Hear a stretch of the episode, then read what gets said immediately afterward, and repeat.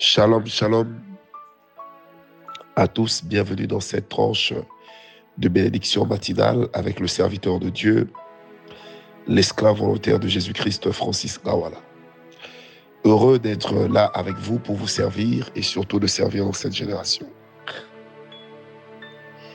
Que le nom de l'Éternel puisse être glorifié et que la gloire revienne à notre Dieu seul.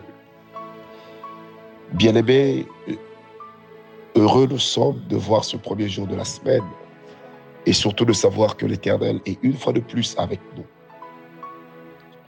Heureux nous sommes de savoir que vous êtes en train de partager ces moments, ces méditations, ces courts moments de prière que nous avons pris l'habitude de vous envoyer jour après jour, matin après matin.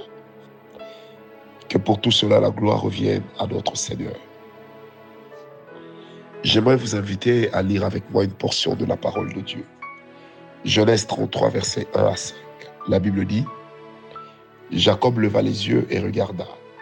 Et voici Esaü arrivait avec 400 hommes. Il répartit les enfants entre Léa, Rachel et les deux servantes. Il plaça en tête les servantes avec leurs enfants, puis Léa avec ses enfants, et enfin Rachel avec Joseph. Lui-même passa devant eux et se prosterna en terre sept fois, jusqu'à ce qu'il fût près de son frère. Esaü courut à sa rencontre, il l'embrassa et se jeta à son cou et le baisa et ils pleurèrent. Esaü levant les yeux vit les femmes et les enfants et dit, Qui sont ceux que tu as là? Et Jacob répondit, Ce sont les enfants que Dieu a accordés à ton serviteur. Bien-aimé dans le Seigneur, cette parole est très, très émouvante. Lorsqu'on essaye de se, de se faire une idée de ce qu'aurait pu être ce scénario, c'est très émouvant. Des jumeaux qui se retrouvent après être séparés par le fait que l'un accusant l'autre d'avoir subtilement pris ce qui était à lui, pris sa position, pris son droit d'aînesse.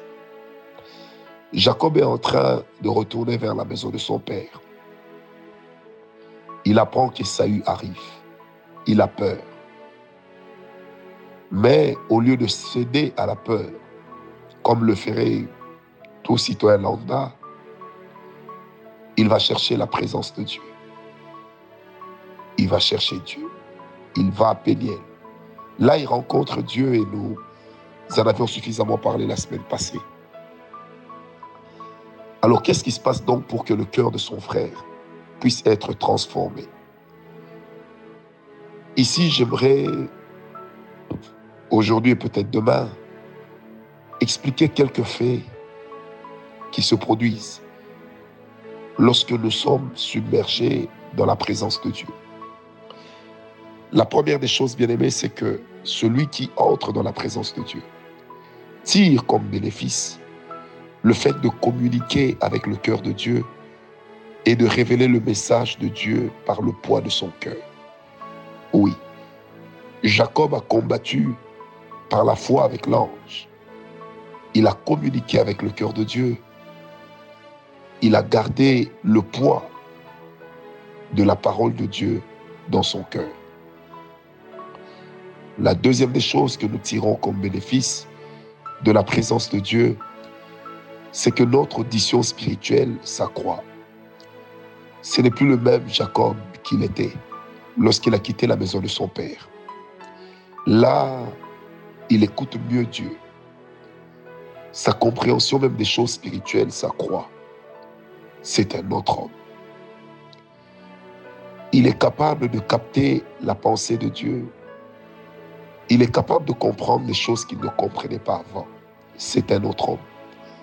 Ce n'est pas l'âge qui l'a fait mûrir, mais ces différentes expériences dans la présence de Dieu le font mûrir.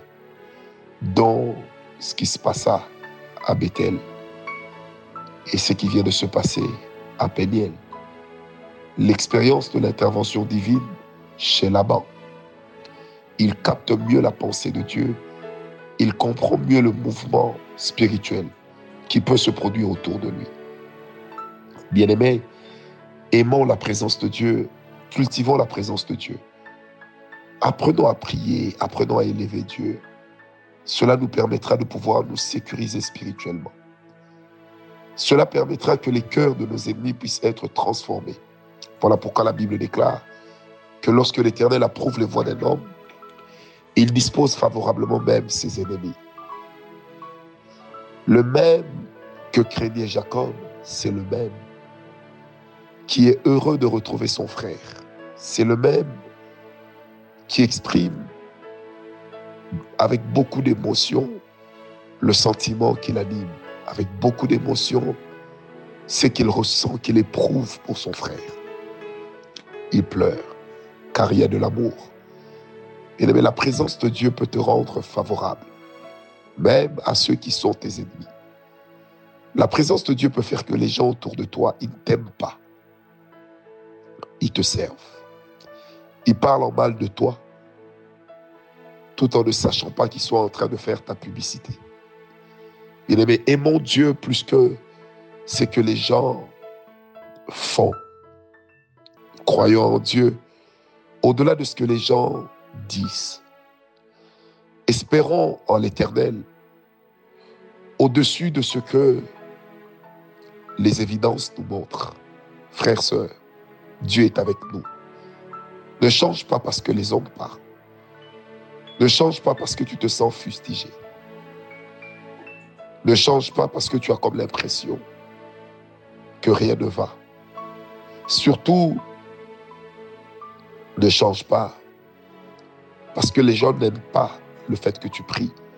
Parce que les gens n'aiment pas ton zèle pour Dieu. Et eh bien la présence de Dieu te mettra aussi en porte-à-faux avec le faux. La présence de Dieu dans ta vie révélera c'est que les cœurs des personnes sont à ton égard. La présence de Dieu fera qu'un mal soit vu pour qu'un bien soit protégé. Je prie donc ce matin, en ce premier jour de semaine, que la grâce de Dieu te voie, que la présence de Dieu puisse t'élever en Dieu. Avant que les hommes ne, te voient grand, ne te considèrent grand, je prie d'abord que tu croisses dans la présence de Dieu. Que ce matin, l'Éternel puisse être pour nous celui qui plante et qui arrose et qui fait croître. Que l'Éternel puisse être pour nous celui sur qui nous plaçons notre espérance, afin de nous accorder une semaine bénie. Que ce matin, l'Éternel puisse être pour nous celui qui nous permettra de nous retrouver dans une sécurité que les armes du monde ne peuvent accorder. Il ne s'agira pas d'un sentiment, mais il s'agira d'une évidence spirituelle. Je prie ce matin que l'Éternel nous aide à mieux comprendre son langage durant cette semaine, à mieux communier avec lui, que l'Éternel puisse nous aider à ce que nous puissions croître la profondeur de notre intimité avec lui. Je prie que le Seigneur nous apprenne, nous apprenne à le connaître davantage. Que le Seigneur nous apprenne à comprendre ces choses qui peuvent être cachées aux autres. Que l'Éternel nous apprenne à aimer sa présence. Frères, sœurs, la présence de Dieu a des richesses incroyables. Et je prie qu'à cause de cette présence en nous, que nous puissions même voir le silence s'imposer dans le camp de nos adversaires. Que nous puissions voir des ennemis devenir des serviteurs de notre destinée. Que nous puissions voir des antagonistes devenir des personnes qui nous porteront sur des cimes élevées. Ma prière pour toi ce matin est que la grâce de Dieu te répère. Ma prière pour toi qui prie avec moi ce matin c'est que la présence de Dieu puisse être ton partage. Ma prière avec toi ce matin, c'est que la faveur du Tout-Puissant fasse couler sur toi et fasse passer sur toi des flots et des flots de sa présence. Qu'à partir d'aujourd'hui, notre sensibilité spirituelle s'accroisse. Que nous ne soyons pas les mêmes personnes que lorsque nous étions allés au lit hier que nous soyons des nouvelles personnes à notre réveil ce matin. Paix et grâce dans la présence de Dieu. Paix et grâce à vous tous qui communiez avec nous. Paix et grâce dans vos affaires, dans votre travail. Paix et grâce dans tout ce que vous êtes et faites. Et que la gloire ne revienne qu'à notre Jésus-Christ. Que Dieu vous bénisse. Que Dieu vous bénisse. Paix et grâce.